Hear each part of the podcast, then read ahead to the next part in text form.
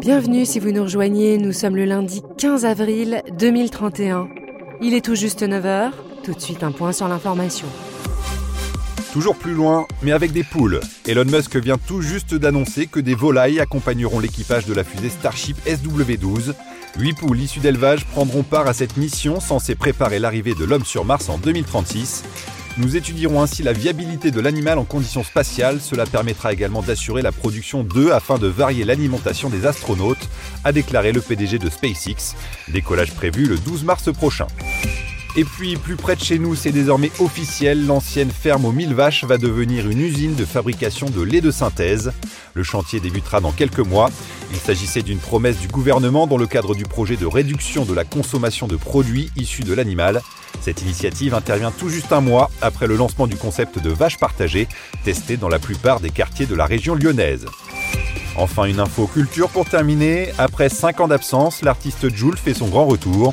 Il sort un nouvel album qu'il présente comme celui de la maturité, un album intitulé Je te zappe sur Snap. Vous écoutez Zootopic, un podcast imaginé par l'ANSES en collaboration avec The Conversation. Animé par Benoît Tonson. Nous sommes bien en 2021 et aucune poule n'est dans une navette spatiale en direction de Mars. Et à ma connaissance, il n'existe pas encore de projet d'usine de lait artificiel. Mais s'il y a bien un débat qui agite notre société, c'est la consommation de produits d'origine animale. Alors, le bien-être animal est-il compatible avec l'élevage? Est-ce que l'on se dirige vers une société végétarienne, voire végane? L'avenir de la viande est-il dans l'artificiel? Pour répondre à toutes ces questions, j'ai le plaisir de recevoir Gilles Salva, vous êtes docteur vétérinaire, docteur en microbiologie et directeur de la santé et du bien-être animal à l'ANSES. Bonjour. Bonjour. Et avec nous, Geneviève Casvalette, vous êtes anthropologue, spécialiste de la consommation de viande et professeur émérite à la Toulouse Business School. Bonjour. Bonjour. Alors Geneviève Casvalette, je vais commencer avec vous. Euh, on vient de faire ce petit bond dans le futur, mais euh, finalement, pour imaginer ce futur, il faut quand même connaître un petit peu le passé et le présent. Où est-ce qu'on en est aujourd'hui de la consommation de viande chez les Français? Le pourcentage de végétariens, de végétaliens, de véganes? Vous avez fait beaucoup de recherches là-dessus alors oui, j'ai fait des études euh, au début des années 2000 et surtout euh, récemment 2015, 2017 et 2019. Donc j'ai des données relativement récentes. Commençons par régler le problème des définitions. Donc le végétarien est quelqu'un qui ne mange pas de produits animaux ayant euh, nécessité la mort animale. Donc, il va accepter de manger des œufs, par exemple, ou du miel euh, sans problème. Certains végétariens vont même jusqu'à manger du poisson. Donc, ils ne considèrent pas comme euh, probablement aussi attendrissant que les animaux euh, terrestres, j'en sais rien. Les végétaliens, eux, ne veulent pas entendre parler de produits d'origine animale, qu'ils aient ou non nécessité la mort de l'animal, donc ils ne vont pas manger de lait, ils ne vont pas manger de miel, ils ne vont pas manger euh, d'œufs. Et enfin, les véganes, c'est dans la vie en général. Et du coup, euh, ils ne porteront pas non plus de vêtements euh, de laine ou de soie, de chaussures en cuir, pas de sac à main bien sûr, évidemment pas de manteau de fourrure, etc. Donc là, on bannit toute consommation de produits qui ont pu nécessiter l'exploitation animale tout ce monde-là, finalement, est très, très actif dans les médias, mais dans la réalité, euh, moi, dans mes études, je n'en compte que 2%. 2% tout compris? Tout compris. Ah oui, euh, végétalien, euh, vegan, et 2% stable sur les trois périodes que j'ai évoquées, bon, sur quatre ans, mais pendant cette période, on a pas mal parler de consommation de viande, comme vous le rappeliez au départ, et finalement, ça n'a pas d'effet sur euh, ces choix relativement radicaux. Et quelles seraient justement les causes de l'abandon d'un régime carné dans vos études? Il y a trois grandes causes qui sont identifiées assez clairement. Le souci de santé, la viande est parfois, enfin pas toutes les viandes, mais certaines viandes sont remises en cause par le corps médical. Ça peut être aussi euh, le souci de l'environnement, puisque l'élevage est mis en cause dans euh, l'émission de gaz à effet de serre, dans euh, la déforestation lorsqu'il s'agit de faire consommer aux animaux du soja importés du Brésil ou de voilà. Et plus récemment et de manière plus marquée à présent, le souci du bien-être animal, la peur de contribuer à la souffrance animale. Justement, Gilles Salva, quelle serait votre définition, euh, vous, du bien-être animal? Alors, c'est la définition qui en a été donnée par le, groupe d'expertise collective de, de l'ANSES, qui regroupe euh, des, spécialistes du comportement animal et, et du bien-être des animaux. Et donc, le bien-être animal est défini comme un état mental et physique positif, lié à la satisfaction des besoins de l'animal, de ses besoins physiologiques et comportementaux, ainsi que de ses attentes. Et c'est sur cette dernière euh, proposition, sur ces attentes, que beaucoup de débats ont, porté.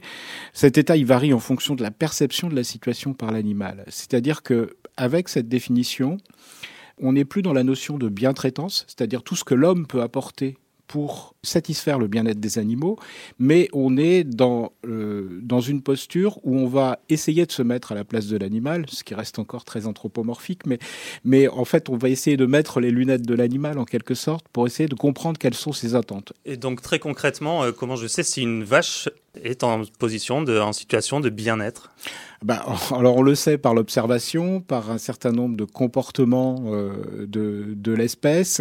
Alors déjà, il faut que l'animal soit en bonne santé, mais très longtemps, on a confondu l'état de bonne santé et l'état de bien-être. Et on ça suffit pas la bonne santé. Ça, hein. ne suffit pas. Et alors, on a même confondu le, le fait que l'animal produise un rendement euh, correct qui correspond à celui de, de, son espèce ou de la souche pour, euh, pour une vache ou de la race, il apparaît que la production, en fait, est un des derniers indices qui, qui vont chuter quand les, animaux sont maltraités. Donc, on, on, ne peut pas se contenter de ça, et donc on va regarder euh, son type de comportement social, par exemple, sa relation à l'environnement, évidemment le fait qu'elle ne boite pas. Enfin, si, si on prend un autre exemple, l'exemple d'une poule, ou d'un poulet, euh, des comportements de grattage du sol, de bain de poussière pour une, euh, une poule pondeuse, qui sont des comportements de l'espèce. Euh, naturel, ça. naturel, naturel. Alors, y compris euh, certains comportements de peur. Hein, quand, vous, quand vous mettez une poule sur parcours, par exemple, si, si le parcours est une immense pelouse, mmh. vous remarquerez que les animaux ne vont pas vers cette étendue d'herbe. Il leur faut des arbres, des haies. Pourquoi? Parce que le prédateur naturel des poules, il vient d'en haut, ce sont les rapaces.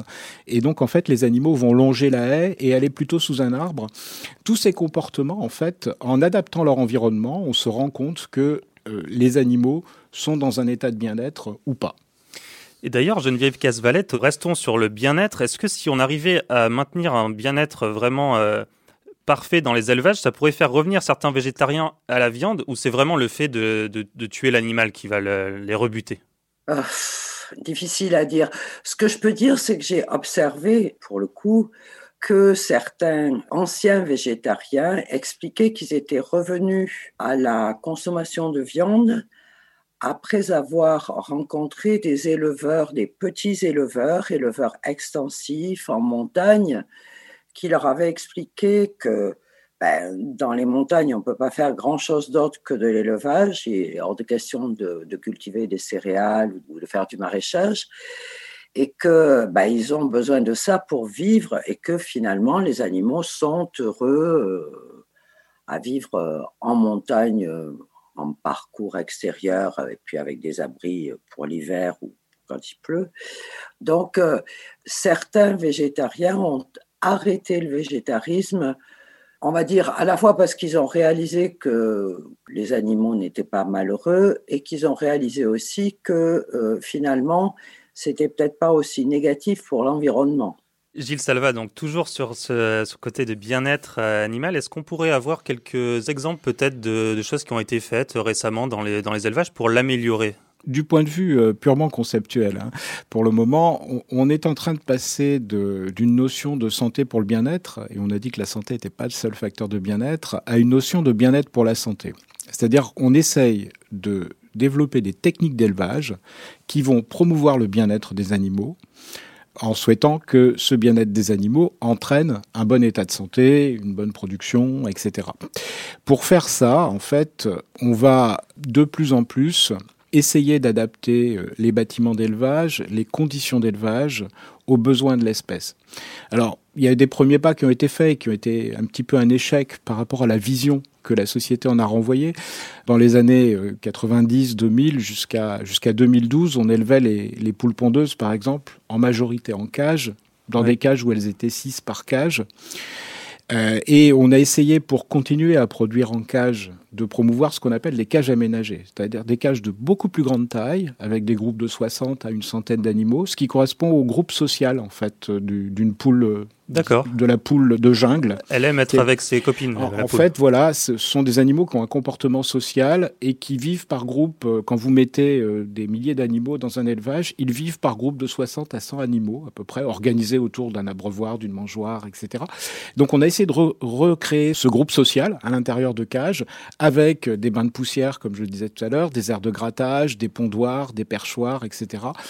Et alors, ça fonctionne du point de vue du, bien-être de l'animal, mais par contre, par rapport à l'image que ça renvoie euh, à, la société, ça fonctionne pas. Les gens ne veulent pas, majoritairement, hein, la demande des distributeurs, la demande des fabricants de pâtes, de 4 quarts, etc., tous ceux qui consomment des œufs, en fait, pour la, la fabrication d'aliments, ont rejeté ce type d'élevage de poules en cage et de plus en plus, on va s'orienter vers des élevages de poules au sol, la plupart en plein air qui correspondent mieux à ce que demande la société. Donc, en fait, dans l'amélioration des techniques d'élevage qu'on va amener maintenant, il va falloir qu'on tienne compte du bien-être de l'animal, évidemment, c'est même la porte d'entrée, mais aussi de la demande de la société. Ça veut dire qu'il faut réconcilier nos citoyens avec l'élevage, qu'il faut sortir de l'image d'Épinal et que les gens découvrent ce que c'est qu'en vrai l'élevage. Ce que citait notre interlocutrice Geneviève, de dire que quand les gens vont voir des animaux en montagne, en plein air, euh, ça peut les ramener vers la, consommation de, produits animaux, c'est particulièrement important. D'accord, et eh bien on va continuer notre discussion autour des poules, des vaches et bien sûr des humains, juste après un petit retour vers le futur.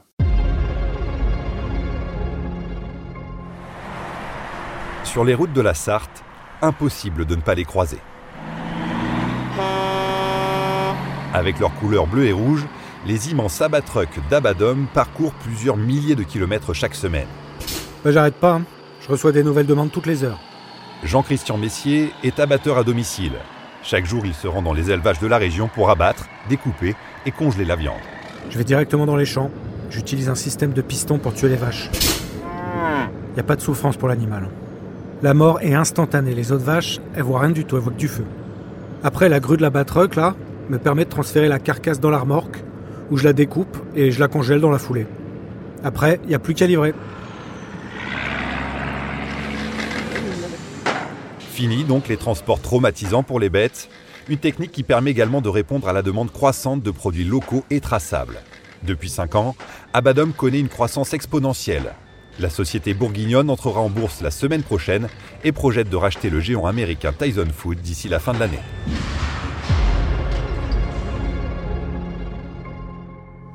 Et de retour en 2021, toujours avec euh, Gilles Salva. On vient de l'entendre, hein, l'évocation du succès de l'abattage à la ferme, mais euh, ça existe déjà, non? Ça existe déjà, ça a existé par le passé. Alors pourquoi d'abord on a abandonné l'abattage à la ferme? On a abandonné l'abattage à la ferme pour des raisons sanitaires, parce que les conditions d'abattage à la ferme ne permettaient pas une inspection des animaux vis-à-vis d'un certain nombre de maladies réglementées, des animaux mais aussi transmissibles à l'homme, par exemple comme la tuberculose. Et euh, l'éradication de la tuberculose bovine en France a été possible uniquement parce qu'on a centralisé l'abattage et que ça a permis à des vétérinaires inspecteurs, à des techniciens des services vétérinaires, de détecter des animaux contaminés, des troupeaux contaminés et d'éliminer ensuite euh, des, des, troupeaux contaminés. Donc au départ, l'abattage centralisé avait avant tout une vocation sanitaire. Alors après, il y a aussi des notions de rentabilité, de, cadence d'abattage, etc., qui font que c'est une rationalisation d'envoyer les animaux à l'abattoir. C'est vrai qu'on peut, on pourrait revenir vers, euh, dans, certaines conditions sanitaires, vers de l'abattage à la ferme. L'avantage de l'abattage à la ferme, hein, c'est que, alors certains sociologues vous diront que ça termine le cycle de l'élevage avec un éleveur qui va en quelque sorte, mettre à mort l'animal. Et, c'est le, dernier geste de, respect de l'éleveur vis-à-vis de l'animal. En fait, c'est de la naissance à la mort. C'est un cycle. C'est un cycle qui se boucle. Au-delà de ces considérations sociologiques qui, ont du sens, hein, on a un moindre transport des animaux Et ça, on sait que le transport d'animaux, alors en particulier des jeunes, mais également des adultes, sur de très longues distances, peut être euh, extrêmement traumatisant. Alors, il y a des pratiques qui existent encore, hein, euh, qui consistent à produire des veaux de un jour, euh, enfin de quelques jours. En Irlande, par exemple, pour aller les engraisser, pour faire du veau de boucherie en Italie, vous voyez que ces veaux vont traverser l'ensemble de l'Europe avec. Ça, c'est en camion, là c'est Ça se fait en camion, en bateau, et enfin en camion sur des bateaux, puis ensuite par voie terrestre. On, on, voit que transporter des animaux, surtout jeunes, surtout non sevrés, puisque c'est des veaux, là, sur des destinations aussi longues, évidemment, ça constitue une souffrance pour l'animal. Après, entre l'abattage à la ferme et l'abattage tel qu'on le pratique actuellement, il y a certainement un maillage territorial à trouver pour transporter les animaux sur de moins longues distances. Mais c'est jamais aussi simple que ça, parce que qui dit maillage territorial dit une multitude de petits abattoirs et un certain nombre de dérives par rapport à la protection animale. On parle plus de bien-être animal en abattoir, on parle de protection animale, hein, contre la souffrance en particulier. Un certain nombre de dérives, elles ont été constatées beaucoup plus dans de petits abattoirs communaux qui n'ont pas les moyens de, s'équiper correctement, d'avoir des personnels euh, parfois formés, ou quand le personnel est bien formé, il n'a pas forcément l'équipement qu'il faut pour abattre tout un tas d'espèces animales différentes. Il y a toujours ce, paradoxe de, la relocalisation et, et, du risque de faire souffrir les animaux parce que le matériel n'est pas adapté. Alors, on peut faire de l'abattage à la ferme avec du matériel adapté. Ça demande des grosses infrastructures quand même, et euh, on n'est pas complètement prêt à produire l'ensemble de notre production de viande dans ces conditions. Oui, Geneviève Casvalette, vous vouliez réagir? Je voulais réagir par rapport à votre petit reportage, parce que euh, vous faites euh, dire à votre bonhomme qu'il abat les animaux, puis il les tranche et il les congèle dans la foulée d'un point de vue vétérinaire et d'un point de vue boucher, c'est une parfaite hérésie. Pourquoi c'est une hérésie de faire ça? Déjà, il faut laisser refroidir euh, l'animal, il faut le laisser maturer. Euh, vous voyez bien que dans certains euh, restaurants maintenant, on se targue de vous faire manger de la viande qui a maturé trois semaines ou un mois. C'est peut-être pas nécessaire, c'est même carrément pas nécessaire d'aller à trois semaines ou un mois, mais découper la viande chaude, pantelante et la congeler dans la foulée, non. D'un point de vue boucher, pas possible. Bah, du coup, vous faites bien de le dire pour les entrepreneurs d'aujourd'hui hein, qui voudraient se lancer. Euh, attention. Hein. C'est un élément très important parce qu'en fait, un animal qui vient d'être abattu, c'est du muscle. Ça n'est pas encore de la viande. Et la transformation du muscle en viande, comme Geneviève vient de l'expliquer, c'est un processus assez long. Alors, assez court chez les volailles, par exemple. Hein, c'est quelques heures, 5-6 heures pour transformer le muscle en viande. Alors pourquoi le muscle en viande En fait, c'est que le glycogène, qui est la source de sucre du muscle, va se transformer petit à petit en acide lactique. On va avoir une acidification du muscle. Il ne faut pas que ça se fasse trop vite ni trop lentement. Alors ça se fait vite chez les volailles, un peu moins vite chez les porcs quelques heures à quelques jours. Chez les bovins, il faut deux à trois semaines pour que le muscle se transforme en viande et il est important que le muscle reste attaché à l'os pour le faire. C'est pour ça que le désossage à chaud est moins bien qu'après avoir refroidi la carcasse et avoir attendu la maturation, parce que ça va rendre la viande beaucoup plus tendre, cette maturation lactique. Et si vous désossez un muscle de bovin à chaud, juste après l'abattage, et que vous le congelez, vous aurez un roast beef très dur, quoi qu'il arrive et quelle que soit la durée euh, pendant laquelle vous allez euh, continuer la, maturation, parce qu'il n'aura pas été attaché à l'os. Chez le boucher traditionnel, chez qui vous allez acheter un roast beef, généralement, il va stocker sa carcasse euh, deux à trois semaines pour justement obtenir cette tendreté de la viande. Et c'est aussi un élément de saveur qui est très important oui, c'est finalement pas si simple. Euh, Geneviève Casvalette, Gilles Salva en, parlait là du risque sanitaire qui pourrait y avoir euh, sur de tout petits abattoirs. Comment finalement ce risque est, perçu par les consommateurs? Alors on peut parler de crises majeures comme la crise de la vache folle, ou alors des événements plus sporadiques, hein, comme quand euh, un supermarché rappelle certains lots de viande contaminés. Comment le consommateur se place-t-il vis-à-vis de ce risque-là?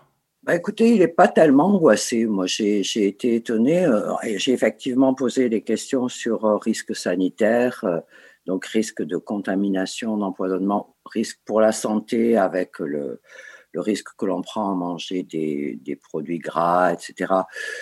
et, et d'autres types de risques. Et le risque sanitaire est considéré comme relativement faible et sur les trois périodes euh, d'enquête, il n'a pas augmenté. Il est à une moyenne de 3,3 sur 5, donc à peine au-dessus de la moyenne. Les gens euh, considèrent ce, risque euh, bien moindre que le risque écologique ou que le risque éthique. Et ces deux risques écologiques et risques éthiques, eux, sont en augmentation, sont perçus comme de, plus en plus importants. Oui, on reviendra sur ces aspects environnementaux, bien sûr.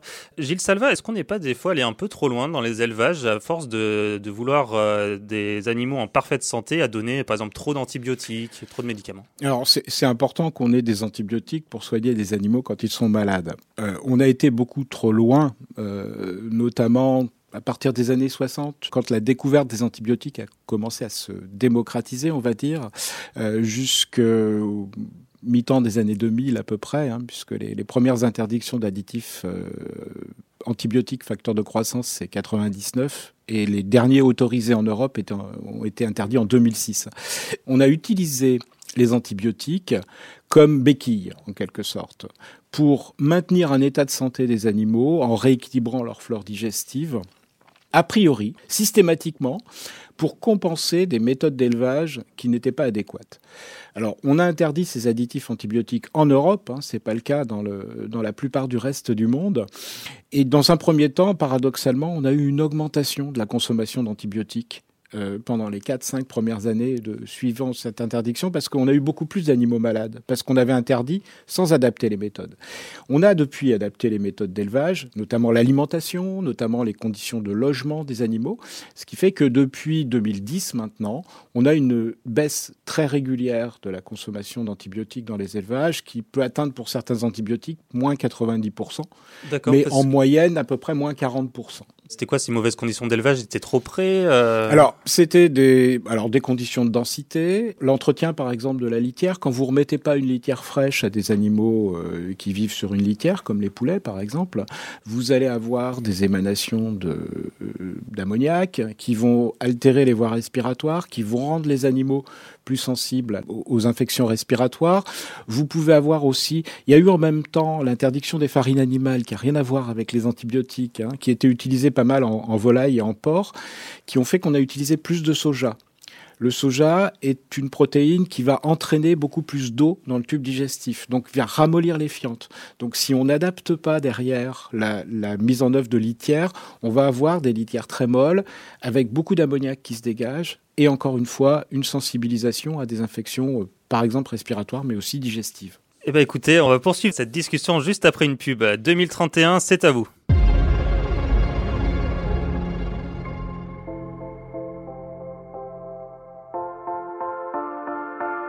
De la viande Oui Mais des animaux morts Non McDonald's France est très fier de vous présenter le MacLab, un savoureux burger avec de la viande cultivée en laboratoire dedans. Bleu, à point ou saignant, rien ne change sauf le malheur des animaux. Goûtez la différence MacLab, ou plutôt l'absence de différence. Hmm, merci McDonald's.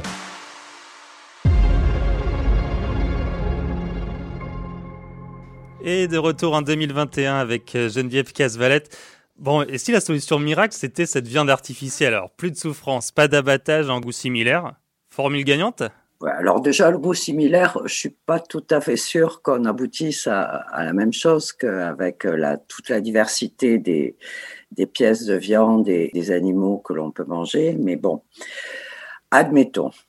Mais je pense que d'un point de vue anthropologique, nous ne sommes pas faits pour manger ces produits de laboratoire et la plupart des gens à qui on en parle ont une grimace de dégoût à l'idée de consommer ce type de produits. Le concept n'est pas nouveau. Hein. Si, si, vous relisez Ravage, euh, le roman de Barjavel 1943, on était déjà dans un monde où il avait inventé le TGV aussi. Et il avait aussi inventé les usines à viande où, on produisait du muscle et du beefsteak à partir de cellules animales en culture. Donc ce sont des cellules animales qu'on cultive. Alors le prélèvement d'animaux au départ pour cultiver ces cellules est, nettement moindre, évidemment. Hein. Le développement éventuel de, ce type de viande de synthèse enfin de culture plutôt que de synthèse d'ailleurs, est assez paradoxal. Enfin, si ça devait se développer, ce serait effectivement assez paradoxal avec le besoin de naturalité qu'évoquent les, consommateurs, puisque là, et, comme l'évoquait euh, votre interlocutrice, on est aux antipodes de la naturalité, puisqu'on on va produire en laboratoire une viande de synthèse à partir de, cultures, en fait, hein, à partir de, de cultures cellulaires. Alors, c'est faisable, on sait le faire. À grande échelle, comme on l'entend là À assez grande échelle, après, avec beaucoup d'argent hein, quand même, parce que ça, ça, coûte, ça coûte encore très cher. Il y a un pays qui est un peu pionnier dans le domaine, c'est Singapour. Alors, c'est un tout petit pays. D'accord qui a commencé à, à commercialiser euh, des, des, des, viandes de, de, culture, dans les, notamment dans les fast-foods. Alors nous sommes nous-mêmes euh, en relation étroite avec les autorités sanitaires de, de, Singapour. On vient de signer un accord cadre il y a quelques semaines avec la, notre équivalent, euh, l'équivalent de l'ANSES à, à, Singapour, la SFA. Et ça fait partie des sujets sur lesquels on va échanger, parce que dans la mesure où les produits risquent d'exister sur notre, euh, enfin, ou doivent exister, je ne sais pas si on doit dire risque ou doivent, euh, sur notre euh, marché, on aura forcément des évaluations de risques à faire. Il y a forcément des risques euh, microbiologiques, hein, parce que quand on, enfin, on a l'habitude nous, quand on fait de la virologie ou de la bactériologie, de, de cultiver notamment les virus sur des cultures cellulaires. On sait que c'est extrêmement fragile et que dès qu'une bactérie vient contaminer une culture cellulaire, ça tue les cellules. Ça peut aussi les contaminer sans les tuer et on peut avoir des contaminations comme on en a avec les animaux euh, qu'on élève de façon beaucoup plus naturelle, on va dire. Ouais, justement, gardons ce, ce, mot naturel, Geneviève Casvalette. Est-ce que ça, c'est quelque chose que vous voyez dans vos enquêtes, ce besoin de naturalité? On en parle beaucoup dans les médias, circuit court, agriculture biologique. C'est quelque chose de vérifié? Ah oui, oui, c'est vérifié, euh, du moins dans le discours, parce qu'après, dans la réalité, euh, le, le, marché est quand même assez étroit. Lorsqu'on demande aux gens ce qui les rassure quant à la qualité de la viande qu'ils peuvent acheter, ils évoquent le label rouge et les produits issus de l'agriculture biologique. Il y a clairement un imaginaire de qualité qui passe par la naturalité, qui passe par l'extensif et pas l'élevage intensif, ce qu'évoquait euh, votre interlocuteur. Euh, l'élevage en cage, c'est inconcevable pour les gens. Euh. Encore une fois, c'est un, un, problème d'anthropomorphisme. Est-ce que vous aimeriez vivre dans une cage? Non. Donc, vous pensez que les poules n'aiment pas la cage. Après, on peut essayer de mettre les lunettes de la poule, mais c'est quand même assez difficile de, de, se mettre à la place de l'animal en question. Il y a une réelle attente de naturalité, oui. Là, pour aller un peu plus loin, on peut aussi parler, vous, vous l'avez déjà évoqué, hein, Geneviève Casvalette, le point de vue euh, environnemental. Ça fait partie des trois grandes choses qui vont pousser les gens à arrêter la viande, au moins moins consommer? À moins en consommer. Faites, faites attention. Je vous l'ai dit tout ouais. à l'heure, il y a très très peu de gens qui arrêtent carrément. En revanche, beaucoup disent moins consommer, consommer moins souvent, moins consommer, et en partie effectivement pour des raisons de protection de l'environnement. Mais encore une fois, c'est très différent selon le type d'élevage. Si vous parlez d'élevage de montagne, dont je vous parlais tout à l'heure, qui a réussi à, convaincre des végétariens d'arrêter le végétarisme pour une consommation modérée de viande, écologiquement, c'est positif l'élevage là.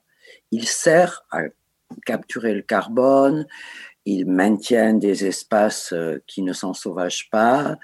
Bon, la fumure naturelle, c'est mieux que les engrais artificiels. Enfin, il y a plein de bonnes choses qui peuvent être faites avec un élevage extensif qui suppose effectivement probablement une baisse de la consommation de viande parce que avec un élevage extensif, on est moins efficace sur la productivité. Mais alors, quand on préparait ce, podcast, vous me disiez quelque chose de vraiment très intéressant, c'est-à-dire que dans vos questionnaires, vous voyez que les gens disent vouloir consommer moins de viande, mais pourtant, on ne le retrouve pas vraiment dans les, dans les chiffres. C'est ça, c'est ce que je vous disais tout à l'heure. C'est pour ça que quelquefois je prends la précaution de dire ce que disent les gens. Je suis encore allé voir les, les travaux de France Agrimaire sur la consommation de viande en kilos par habitant, parce que bien sûr, la consommation globale augmente probablement parce que la population augmente, mais la consommation en kilos par habitant est en légère, mais très légère baisse. La baisse est de 9% entre 1998 et maintenant, sur 20 ans. Moins 9%.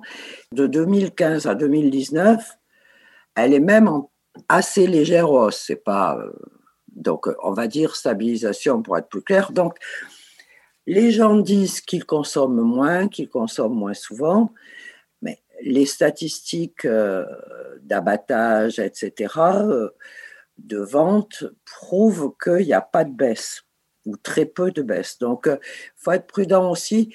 Je pense qu'il y a un effet effectivement médiatique qui fait qu'il euh, est euh, socialement correct de dire qu'on se soucie de l'environnement, du bien-être animal. En fait, euh, on s'en soucie assez mollement. Et euh, on arrive bientôt au terme de ce podcast. Euh, Gilles Salva, on a essayé de se projeter un peu en 2031. Alors finalement, dans 10 ans, tous végétariens? Certainement pas. Par contre, euh, on consommera certainement moins de viande. Et peut-être que cette tendance à la baisse, qui est très légère hein, pour le moment, va s'accélérer parce qu'il y a un certain nombre de, recommandations en termes de santé, notamment qui sont émises par l'ANSES, qui montrent qu'on consomme trop de viande. Les recommandations de l'ANSES, c'est à peu près 500 grammes de viande par semaine, hors volaille les volailles étant un petit peu à part, euh, ayant moins de gras, moins d'effets euh, néfastes sur, sur la santé. Alors la viande a des effets positifs sur la santé. La viande amène du fer, par exemple, ou de la vitamine B12, qu'on ne va pas retrouver dans, dans la plupart des, des aliments végétaux, euh, en particulier la vitamine B12. Par contre, au-delà de 500 grammes par semaine, on est dans des zones potentiellement à risque. Alors on augmente les risques de cancer, de déséquilibre nutritionnel, parce qu'on amène aussi du gras avec la viande. 150 grammes de charcuterie. Ouais. Et actuellement, il y a 40% des hommes et 25% des femmes qui consomment plus de 500 grammes de, de viande par semaine et plus de 150 grammes de, de charcuterie. Ouais, finalement, on y est vite. Hein, 500 on y est très vite. Euh, 150 pas... grammes de charcuterie, c'est trois tranches de jambon par semaine. Hein. C'est pas énorme. On consomme trop de viande, on le sait, dans l'équilibre nutritionnel euh, des, des, la ration moyenne des Français. On se fait un certain nombre d'enquêtes régulièrement en, en ce qui nous concerne, qui montrent qu'on consomme un peu trop de viande euh, en France. Donc probablement que pour des raisons de santé, on va aller vers une diminution de, de la consommation de viande, mais peut-être en s'orientant, justement, c'est aussi euh, un avantage dans la reconversion des filières d'un de, élevage plus d'animaux standards, on va dire, euh, destinés à la transformation, euh, vers des filières de plus grande qualité où on va mettre un petit peu plus d'argent pour acheter de la viande, mais moins souvent. Ça peut être aussi un... Alors ce serait à la fois un bénéfice santé, mais également un bénéfice pour les éleveurs qui pourraient obtenir une meilleure valeur ajoutée de leurs produits. Il me reste plus qu'à vous remercier tous les deux. Geneviève Casvalette, je rappelle que vous êtes anthropologue, spécialiste de la consommation de viande à la Toulouse Business School. Merci beaucoup. Au revoir. Au revoir. Et Gilles Salva, un grand merci. Je rappelle, docteur vétérinaire, docteur en microbiologie, directeur de la santé et du bien-être animal à l'ANSES. Merci beaucoup. Au revoir. Merci également. Et pour les auditrices et auditeurs, je vous invite à aller découvrir les autres épisodes de Zootopic disponibles sur toutes les bonnes plateformes de streaming. Abonnez-vous, partagez, parlez-en.